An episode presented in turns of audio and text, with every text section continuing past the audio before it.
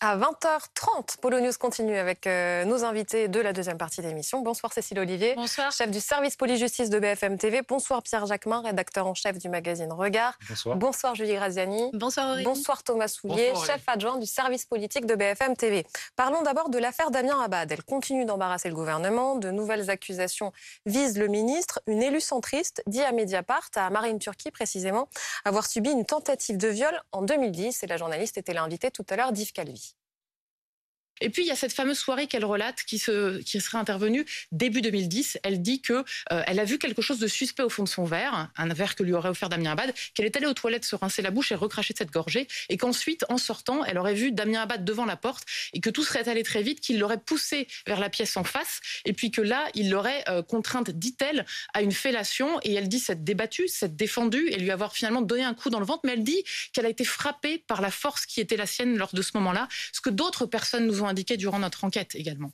Il y a donc trois femmes euh, qui accusent Damien Abad. Euh, Là, il s'agit de tentatives de viol. Il semble y avoir des points communs entre ces histoires. Oui, alors il y a deux femmes, hein, euh, deux autres femmes qui avaient déjà témoigné dans Mediapart il y a quelques semaines, et notamment quelqu'un que le site en ligne désignait comme une Chloé, qui racontait que, alors c'était à l'automne 2010, elle était allée boire un verre dans un bar avec Damien Abad, qu'elle avait, après ce verre, elle avait eu une sorte de trou noir, et qu'elle s'était réveillée le lendemain matin à l'hôtel avec lui en sous-vêtements, et qu'elle n'avait aucun souvenir de ce qui s'était passé. Euh, donc elle pensait avoir été euh, droguée, et ça, ça fait écho Mm. à ce témoignage qu'on vient d'entendre avec euh, cette femme qui, qui voit quelque chose au, au fond de, de son verre qui l'inquiète tellement qu'elle va aller le recracher aux toilettes. Et que répond Damien Abad à ces accusations? Alors cette nouvelle accusation, bah, il nie, comme les deux premières fois. Il dénonce un acharnement, accuse Mediapart aussi de partialité, et il dit aussi que ces témoignages viennent toujours à des moments opportuns euh, politiquement, puisque dimanche, il brigue un nouveau poste euh, de député, un nouveau mandat de député euh, dans l'Ain. Et que risque-t-il Euh, Est-ce qu'on est à une étape judiciaire de, de ce dossier Alors pour ou l'instant rien du tout parce que c'est il a pas c'est pas judiciaire euh, pour l'instant. Euh, donc qu'est-ce qui peut se passer maintenant? Donc cette euh, nouvelle femme qui lance des accusations a pris une avocate que nous avons euh, contactée. Cette avocate dit qu'elle a des éléments, qu'elle est en train de faire des recoupements, de faire des constats d'huissier, notamment sur visiblement notamment des, des messages, des SMS. Bref, elle analyse le dossier et sa cliente réfléchit à la possibilité euh, de porter plainte, ce qu'elle n'avait pas fait euh, jusque-là euh, par peur, par peur d'avoir des pressions notamment. Dans tous les cas, donc si elle porte plainte, il y aura visiblement une ouverture euh, d'enquête, mais si elle ne le fait pas, le parquet de Paris ne va pas s'autosaisir parce que depuis le début, ils ont une ligne euh, qu'ils suivent, c'est de dire qu'ils n'ouvrent pas d'enquête à partir de témoignages anonymes et qu'ils estiment qu'à partir du moment où une femme est adulte et si elle a euh, quelque chose à reprocher à d'autres gens, eh bien il faut qu'elle se fasse connaître auprès de la justice et qu'elle dépose plainte. Merci beaucoup Cécile. On s'interroge sur les conséquences politiques. On voit qu'en tout cas, cette affaire prend une place dans la campagne, puisque la semaine dernière, c'était Emmanuel Macron qui était interrogé euh, par une jeune fille euh, à ce sujet. Aujourd'hui, c'est la Première ministre Elisabeth Borne euh, qui a été interpellée. Voici ce que ça a donné. Je dis vraiment aux femmes, et je le dis en tant que Première ministre et en tant que femme, que je les invite à déposer plainte. Parce que c'est important que la justice puisse dire les faits. Qu'un homme utilise son- sa stature d'homme de pouvoir Mais- pour avoir des faveurs, ça vous dérange pas Bien sûr que ça me dérange. Mais Et bah bien pourquoi il est encore là Attendez, Pourquoi mais bien, attendez, madame. C'est pas moi qui, moi je suis pas juge, vous savez. Je suis pas juge. Moi, je vois que cet homme est en haut de notre pays. Je suis désolée, en tant que femme, je ne me sens pas en sécurité. C'est un sujet qu'on règle pas du jour au lendemain. Vous êtes d'accord Eh ben, soyez irréprochable déjà dans les personnes qui vous représentent, c'est-à-dire les députés, les ministres. On ne peut pas avoir confiance en des gens qui ont des casseroles, c'est même plus des casseroles, c'est une cuisine complète au cul. Elle, dit, euh, elle parle de cuisine complète au cul parce qu'elle dit qu'il y a beaucoup de casseroles. Elle dit on ne peut pas avoir confiance euh, en vous. En gros, vous êtes censé euh, nous représenter. Et pourtant, vous voyez le message que vous envoyez aux Français. C'est quelque chose qui revient souvent, Natacha. Oui, et c'est à- on voit tous que le sujet est complexe. Pourquoi? Parce que on le disait, la question c'est celle de témoignages anonymes sur le, le- le cas euh, Damien Abad. Parce que si je ne me trompe, en fait, il y avait une allusion aussi à Gérald Darmanin. Mhm. Or, la question qui revient toujours, toujours, c'est la place de la justice là-dedans. C'est-à-dire à quel moment on considère qu'il y a présomption d'innocence À quel moment on considère que on va, euh, malgré cette présomption d'innocence, euh, se dire que tel personnage doit, euh, en tout cas, se retirer parce que parce que les, faisceaux sont trop, les faisceaux de présomption sont trop importants C'est tout ça qui est en jeu, en fait, dans le discours de cette femme à Elisabeth Borne, qui répond avec la question fondamentale il faut porter plainte, il faut que la justice passe. En revanche, quand il y a euh, un non-lieu, quand la justice rend plusieurs décisions, bah, là, si on considère que la justice euh, est bien faite, euh, on accepte. C'est tout le problème. Or, les deux cas sont différents. Mmh le cas de Gérald, de Gérald Darmanin, la justice a rendu des décisions. Le cas de Damien Abad, la justice, de fait, n'a pas pu encore rendre de décision puisqu'il n'y a pas. Alors, il y avait eu une plainte déposée en 2017 il y en a qui a une été première, euh, classée sans suite. Qui a été classée sans suite. Et les deux autres. Donc, ne portent pas plainte pour l'instant. Voilà. Après, euh, il y a la décision purement politique de savoir si on nomme ministre quelqu'un qui euh, sur qui pèsent des soupçons. Et c'est un autre problème, et c'est un problème en effet purement politique. Un problème, oui, éthique. Euh, d'ailleurs, c'est ce que dit euh, Marine Turquie. Elle dit au nom de l'éthique, en gros, il ne devrait pas être ministre. Alors, moi, je dis que c'est un problème politique. Politique. politique. C'est pas tout à fait un problème éthique, parce que de fait, il y a une présomption d'innocence, il y a la question de savoir, enfin, il y a cette, cette idée que si la justice a prononcé un non-lieu la personne n'est pas considérée euh, comme coupable. Donc c'est une question politique de se dire, ça n'est pas opportun de choisir cette personne-là. Après, la question éthique, elle porte. Elle est plus complexe. elle est, plus, complexe. Elle est plus complexe et. Euh, à savoir quel système on dénonce ou pas, en s'appuyant sur quel témoignage. Euh, l'article de Mediapart est en effet euh, très très fouillé. Il est question aussi euh, d'une attitude de Damien Abad vis-à-vis des femmes. Et il y a des personnes qui témoignent de, façon non anonyme. Hein. Je pourrais citer Brigitte Fourré, mère Udémie. Damien d'ailleurs, qui à propos de la jeune femme dont on parlait à, l'instant, disait oui, j'ai été témoin de scènes où il était particulièrement lourd. Pierre Jacquemin, ce qui revient souvent aussi, qu'on entend notamment dans la bouche des Français euh, euh, au moment de cette campagne des législatives, c'est de dire, mais attendez, si c'était dans une entreprise, ça ne se passerait pas comme ça. Non, vous avez raison, parce que la question que vous posiez à l'instant, qui est la question éternelle dans ces, dans ces affaires-là, c'est la question de la présomption d'innocence et du principe de précaution. Et comment on tranche cette question? Le droit le tranche, cette question. Le droit, dans l'entreprise, il, met, il protège les potentielles victimes et il met à l'écart, au moins le temps d'une enquête, les personnes, la personne qui est, qui est directement accusée de harcèlement sexuel, de violence sexuelle, etc. Donc euh, ça, le droit, effectivement, euh, l'explique très bien. C'est Caroline Dehas qui fait même des formations dans beaucoup d'entreprises et qui explique comment tout ça euh, fonctionne très très et bien. Qui a été épinglée pour des pratiques. Je sais que j'allais vous faire mais pardon, mais c'est juste le droit. Elle a été épinglée pour des pratiques. Ce que je veux dire, c'est que c'est le droit. Il y a des gens qui ont été virés à cause de ces rapports et les prud'hommes les prud'hommes ont jugé que c'était un licenciement abusif. Ça prouve qu'il y a un problème. La question était de savoir s'il bah existe dans l'entreprise des méthodes. Donc dans l'entreprise, il existe des méthodes, c'est rappelé, le droit le rappelle. Donc a priori, certes, on n'est pas dans le niveau d'une entreprise, même si Emmanuel Macron veut que ce gouvernement soit d'une espèce de start-up. Euh, mais il y, a un principe de précaution qui s'applique. C'est une affaire éminemment politique aujourd'hui. Aujourd'hui, ce qui se passe avec l'affaire Abad, c'est une affaire éminemment politique. Et je pense que Damien Abad n'aurait pas dû être nommé au gouvernement alors que l'Élysée savait. Peut-être que Matignon ne savait pas, et j'ai même plutôt tendance à penser que Matignon ne savait pas. La, première ministre a eu plutôt une bonne attitude quand elle a été interviewée d'ailleurs par vos journalistes euh, sur BFM, où elle disait ne pas savoir, et qu'elle prendrait les mesures qui s'imposeraient s'il y avait de nouveaux éléments. Aujourd'hui, il y a de nouveaux éléments, on a le sentiment qu'elle a envie d'avancer, qu'elle pourrait même avoir envie d'agir, mais qu'elle est euh, plutôt empêchée par euh, au-dessus, soit donc l'Élysée. Oui, c'est vrai. Souvenons-nous de ce qu'elle disait, justement. Je vous donne la parole juste après, Julie. Et écoutez ce qu'elle disait au, au début de l'affaire, lors de la précédente révélation. Ah, euh, eh bien non, je pensais que ça allait être fluide et que ça allait bien s'enchaîner, mais bon. Bah, sinon, c'est pas grave. On, l'a eu avec vous, Pierre Jacquemin. C'est vrai qu'elle disait s'il y a de nouveaux éléments, euh, j'agirai. Euh, j'avais noté la phrase et c'était à peu près ça, Julie Graziani. On s'interroge sur les conséquences politiques. et en même temps, on peut dire assez clairement qu'il est très probable qu'il soit réélu député. Donc peut-être qu'à ce moment-là, il pourra dire, écoutez, l'affaire est close, les, Français en ont décidé ainsi. D'abord, Elisabeth Borne ne peut pas dire autre chose à ce stade. Comme chef du gouvernement, elle est garante du bon fonctionnement de nos institutions. Et dans nos institutions, il y a d'une part la présomption d'innocence, l'état de droit, et aussi le, lustre et le crédit qu'on doit accorder à la justice.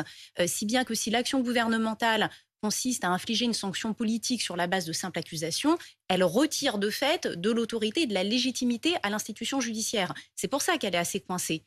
Après, sur le plan strictement politique, il faut savoir ce que cherche l'opinion publique.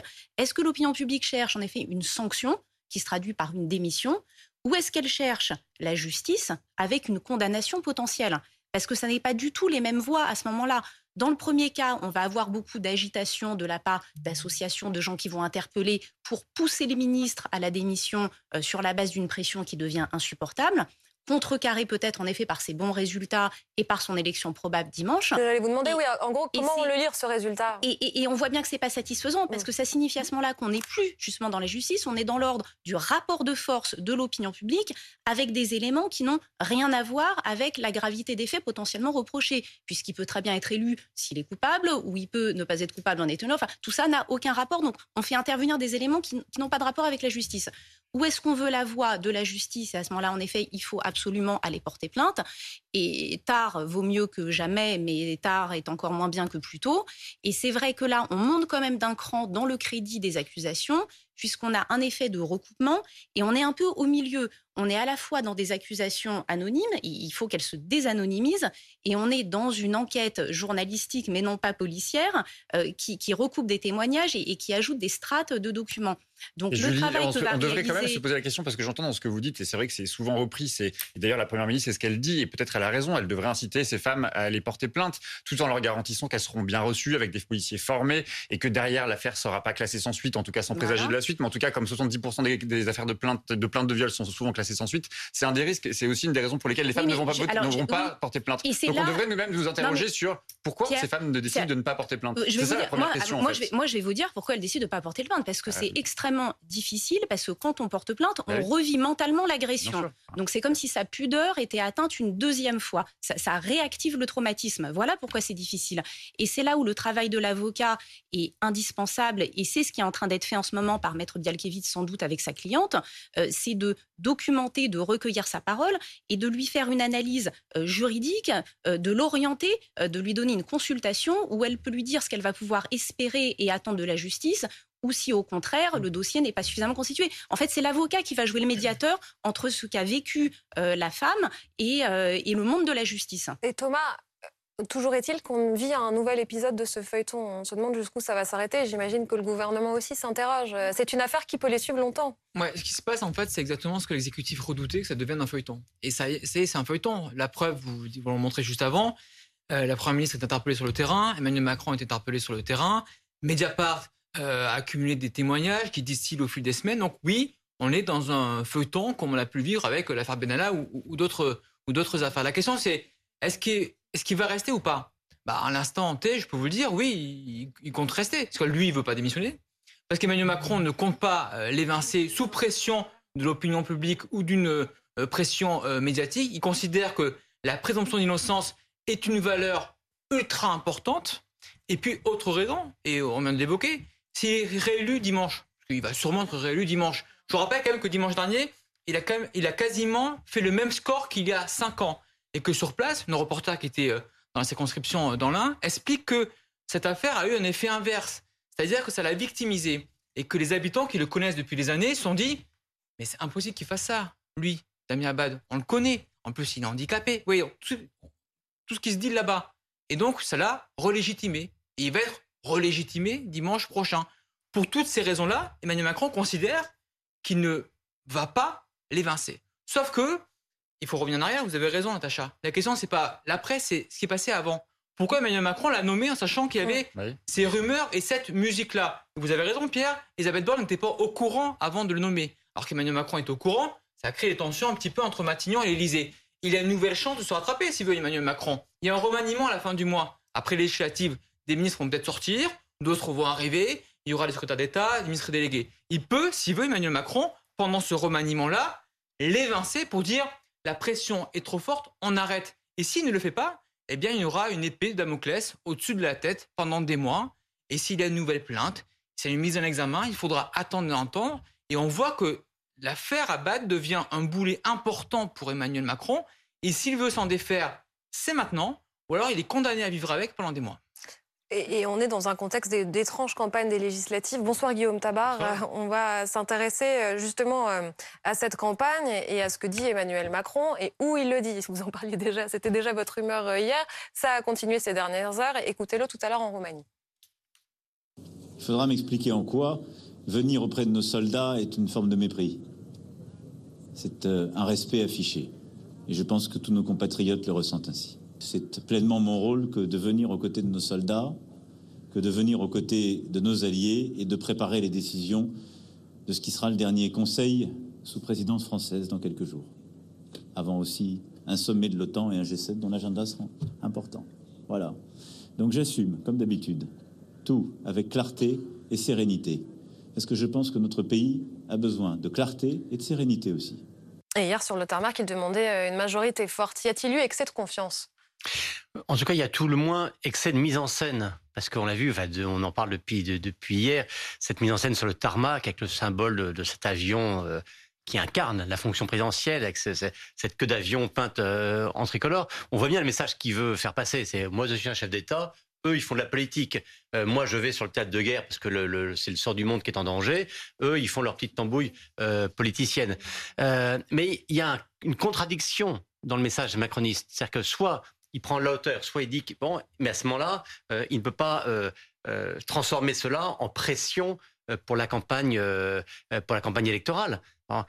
et c'est ça qu'il il fait les deux à la fois, et donc ça, crée une confusion. Et le de fait de remettre une deuxième couche devant les soldats, il a raison de dire que c'est indécent de lui reprocher d'aller visiter les soldats, mais lui-même, il utilise l'image des soldats. Là, on la voit, on la voit à l'image derrière les soldats, derrière des militaires il fait quand même des, phrases qui ont une connotation euh, politique euh, assez forte. Euh, et voilà, et c'est vrai que Macron est maître de la mise en scène, enfin il est à la fois metteur en scène et acteur dans, ces deux séquences. J'allais dire, dans son premier mandat, comme c'était la première fois qu'il faisait le coup, si j'ose dire, ça impressionnait, ça marquait, ça me fonctionnait même. Quand on connaît un peu trop les ficelles, on en voit un peu les limites, et puis surtout le grand paradoxe, c'est que si la République est en danger en France, comme il le prétend, hein, euh, pourquoi part-il à l'étranger Même s'il y a de bonnes raisons pour ça, mais le calendrier international, euh, à la limite, euh, il pouvait aller voir les soldats lundi, lundi prochain. C'est pas ça qui changeait même la préparation des différentes échéances européennes. Donc il y a cette contradiction, et ce qui fait que ça a libéré tous les, toutes les images. Alors là, depuis hier aussi, tout le monde y a été. Certains ont parlé de la fuite à Varennes, certains ont parlé de la fuite à Baden-Baden. Tout ça, bien sûr, est, disproportionné. Mais quand on veut jouer des symboles, il faut se méfier un peu de, l'effet boomerang. Hein. Je pense que l'explication de tout ça, elle vient du fait que Emmanuel Macron est pris à son propre jeu. Son jeu, quel est-il? Il nomme à Matignon Elisabeth Borne, c'est-à-dire une pure techno, absolument pas politique. Pourquoi? Parce que Alexis Collère, véritable Premier ministre en fait en France, vice-président, tout ce qu'on veut, préfère avoir une techno qui ne lui fera pas d'ombre, qu'il connaît, avec qui il s'entend, pour pouvoir avoir la main sur les décisions.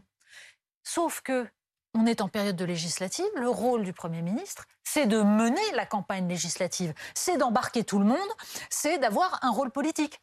Ce qu'Elisabeth Borne n'arrive pas à faire, on le voit. Son discours de dimanche dernier était euh, sur le fond, bon, tout à fait classique. Enfin, on ne peut pas dire que c'était de nature à réveiller les troupes euh, macroniennes. C'était pas vraiment ça. Et du coup, à force de vouloir décider seul avec Alexis Collère en dehors de tout, à force d'avoir tué la politique, il se retrouve obligé de euh, mouiller la chemise depuis la Roumanie pour essayer de rattraper un petit peu ce qui est en train de partir de tous les côtés. Mais oui, c'est l'arroseur arrosé. Le double coup de tarmac d'Emmanuel Macron, c'est un aveu d'échec et de faiblesse. D'abord, de quasi-échec parce qu'il est en train de réaliser qu'il va perdre la majorité absolue, donc c'est panique à bord. Vite, on fait une allocution qui n'était pas prévue en plein après-midi, et on tape très très fort, très très fort. Et puis, avec faiblesse de qui? Faiblesse de sa première ministre, Elisabeth Borne. Pourquoi il fait tout cela? Parce que personne ne le fait. C'est certain temps de le faire, mais c'est pas terrible. Mmh. Elisabeth Borne, elle n'imprime pas tellement. Elle le fait, mais Pardon, mais exactement. Vous dites qu'elle n'imprime pas tellement, mais n'est-ce pas pour cela qu'elle a été choisie donc, euh, écrit dès... Oui, donc c'est écrit dès le début. je vois trois raisons au fait que, que, ça, ne marche pas du côté de, de Matignon. La première, c'est que Elisabeth Borne, en effet, est une techno sur la forme, elle a souvent le visage fermé. Quand ça s'adresse même aux personnes interpellées dans, dans la rue, le message de dimanche soir, qui était vraiment euh, pas terrible, pas très audible. Deuxième raison, c'est que c'était finalement un choix par défaut. C'est pas agréable de l'apprendre après. Parce qu'on apprend que le week-end d'avant, Emmanuel Macron a choisi Catherine Vautrin. Bon, et que finalement, tout le monde euh, a gueulé en interne en disant c'est pas une super idée, euh, Emmanuel. Donc, il dit bon, ok, d'accord, je mets Elisabeth Borne. Donc quand on apprend ça, bon, c'est pas très agréable, mais après ça ça, ça, ça, ça, ne motive pas les troupes, on va dire. Et puis ça, c'est comme en entreprise. Quand un employé devient chef, bah, c'est compliqué de, de, gérer les, les employés. Euh, donc euh, Elisabeth Borne doit gérer Bruno Le Maire, Charles Damanin, Eric Dupond-Moretti. Euh, c'est pas simple de gérer des personnes comme ça. Donc être chef d'équipe d'une équipe qui est déjà en place avec des personnalités fortes, c'est très compliqué. Donc pour toutes ces raisons-là, c'est vrai que ces premiers jours sont compliqués, mais rappelez-vous, il y a cinq ans, on dit qu'Edouard Philippe était nul. Hein. Oui, c'est ce que et, et, pourtant, il est devenu la personnalité politique euh, préférée des Français. Donc, on l'a dit pour Jean Cassex après. Lors de ouais, et méfions-nous de ce qu'on dit. Euh, ça peut euh, oui. ne plus être valable dans deux mois ou dans trois mois. Vous y croyez ça, en gros, à la marge de progression, hein, puisque. Ah bah, allez, oui. Ça, ça, ça, semble évident. Elle est, elle est, elle est large, que progresser. mais, les taux de croissance à deux chiffres, c'est valable aussi pour Elisabeth Borne. Non, mais elle n'a pas reçu mandat de mener la campagne. Donc évidemment, si le gouvernement s'installe dans la durée à la faveur d'une majorité qui sera plus importante que prévu, euh, là oui, elle, elle, peut faire ses preuves et, et repartir sur un temps long euh, qui lui donnera l'occasion de, de, briller et de gagner à être connue, comme on dit. Mais elle n'a pas reçu ce mandat. Rappelez-vous, dans les trois dossiers prioritaires qui lui ont été alloués par Emmanuel Macron, il n'y avait pas le fait de porter et d'aller gagner la campagne des législatives.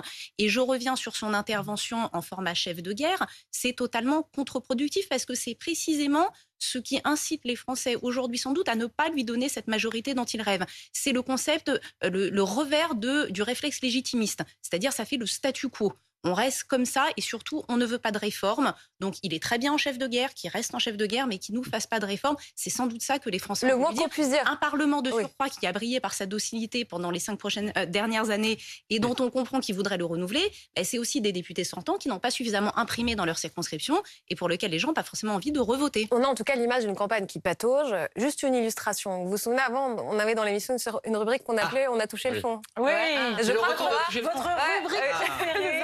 Ah. Ben, on l'a ressuscité, bien Aurélie, sûr. la remettre tout le temps, personne n'en veut, mais elle le temps. Non, mais, non, mais, non, mais là, ça valait le coup. Vous n'allez pas être déçus. C'est le clip des jeunes avec Macron. Regardez.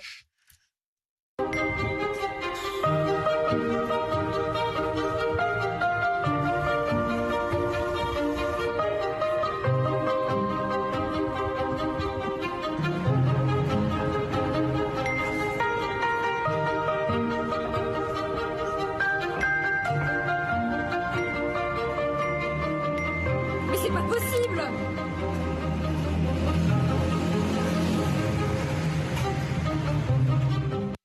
l'ont retiré, mais on se régale hein, quand même à, le, à oui, regarder. Alors, je pense, bon, le, le, le style humain, après tout, euh, c'est pas le premier mouvement de jeunes qui essaye à, à, sortir un peu des cadres habituels et à. à en général, c'est raté. Hein. Il n'y a rien de pire que les jeunes en politique. Pour, les, pour, pour les, ce genre de choses, c'est terrifiant en général. Pour les, pour les défendre un peu, on va essayer, en tout cas, essayer de comprendre ce qu'ils ont voulu faire. Euh, euh, on voit bien que l'idée, que l'idée, c'est quand même de pointer un certain nombre d'effets de la politique éventuelle de Jean-Luc Mélenchon euh, sur le, le, le, le, prix de l'énergie, etc. Bon, ça, pour le coup, oui. c'est pas c'est pas interdit quand on est dans un parti politique de pointer, fuse de manière un peu caricaturale les effets de la politique de l'autre. Après tout, c'est exactement ce que fait Jean-Luc Mélenchon lorsqu'il parle de la politique d'Emmanuel Macron quand il dit on va devoir travailler jusqu'à 75 ans, etc.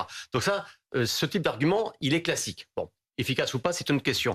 La vraie faute de ce clip, c'est l'exemple de Marrakech. On a le sentiment que cette politique de Mélenchon est dangereuse, et par certains côté, on peut considérer qu'elle l'est effectivement, uniquement parce qu'elle priverait des jeunes d'un week-end de trois jours à Marrakech. Là, c'est vraiment la faute, la faute, la faute absolue. Et pour les coulisses, Aurélie, la vidéo a été euh, publiée durant 5-6 heures. Après, elle a été retirée parce que je me suis renseigné. Il y avait tellement de messages de haine, de contestation, qu'ils n'arrivaient plus à modérer en fait le, ah. la vidéo. Donc ils l'ont retiré. Euh, J'ai discuté avec quelques jeunes avec Macron qui me disaient oui, il faut dire que c'est pas euh, une fabuleuse réussite. Ouais. Ils reconnaissent une maladresse. Il faut dire que le patron même de Jean-Luc Macron, qui n'avait pas vu la vidéo, euh, lui-même candidat, donc il était pris sur, sur d'autres choses. Donc il y a un beau cafouillage où c'est exactement ce qu'il ne faut pas faire en termes de communication euh, politique. S'il y a des écoles qui veulent montrer cette vidéo-là à des euh, futurs députés ou Jean-Luc Macron ou Jean-Luc Mélenchon, nous verrons. c'est un bon cas d'école. Pierre? Oui, qu'on qu'on assure ou qu'on abuse parfois de la caricature pour faire passer des messages, je suis pas, je suis pas défavorable. C'est même euh, utilisé par l'ensemble des camps politiques. On avait remarqué. oh non, oh Julie. Franchement, Julie, franchement. Euh, en revanche, moi, j'y ai plus vu la caricature qui est celle de la, de la, de la, de la, de la majorité présidentielle. Vous voyez, cette jeunesse blanche dans les beaux quartiers qui a le seul problème de sa vie de ne pas pouvoir partir à Marrakech. C'est cette lecture à l'envers qui se retourne contre eux. Contre eux, vous parlez de l'arroseur arrosé, là, ça se retourne mm. complètement contre eux. Mais tout ça participe d'une ambiance quand même où on, a le sentiment que euh, cette caricature qui a été euh, elle-même d'ailleurs portée par Emmanuel Macron, vous savez, il a quand même rappelé cette phrase que euh, si la France insoumise était élue demain au Parlement, elle empêchera les Français de pouvoir couper du bois dans leur jardin, ce qui est complètement lunaire, complètement faux, qui a été rappelé par plein, par plein de, députés de la majorité présidentielle, de ministres, etc. Donc ça, ça, dénote une forme de fébrilité, cette volonté de faire jouer, de faire jouer sur les peurs, de jouer sur les, sur les doutes des Français, alors que Jusqu'à preuve du contraire, il y a effectivement un projet qui est écrit noir sur blanc euh, avec une lisibilité à laquelle on adhère ou on n'adhère pas, en tout cas l'orientation qui est celle de la NUP. C'est eux en face. Il n'y a pas véritablement de projet autre que euh, l'obsession qu'ils ont de la réforme des retraites à 65 ans. Ce qui est frappant, c'est que c'est exactement la même stratégie que l'entre-deux tours de la présidentielle, c'est-à-dire agiter un chiffon rouge. Mmh à l'époque, c'est Marine Le Pen, maintenant Jean-Luc Mélenchon. Jouer l'effet drapeau. Donc, ils font la même chose, sauf que ce n'est pas du tout les mêmes circonstances, pas du tout la même élection. Et ils ont copié-collé une stratégie qui ne fonctionne pas cette fois-ci. Et ils oublient que justement, dans l'entre-deux tours de la présidentielle, pour jouer cet effet drapeau, ce chiffon rouge dont vous parlez, ils avaient fait les yeux doux à ah ces électeurs à qui ils expliquent aujourd'hui vous avez mal voté, hum. avec cette espèce d'idée totalement folle que la République, ce serait en fait tout le monde dans un même parti et toutes les oppositions sont en dehors du cercle républicain. même les républicains eux-mêmes sont exclus de ce que dit Macron. Merci à tous les quatre d'avoir été avec nous ce soir dans Polo News. Polo News revient demain à 20h avec vous, euh, Natacha. Avec on a touché un... ou pas à la fin de l'émission euh, On essaye, on essaye de On risque d'en trouver, c'est ça le problème. On risque d'avoir l'embarras du choix.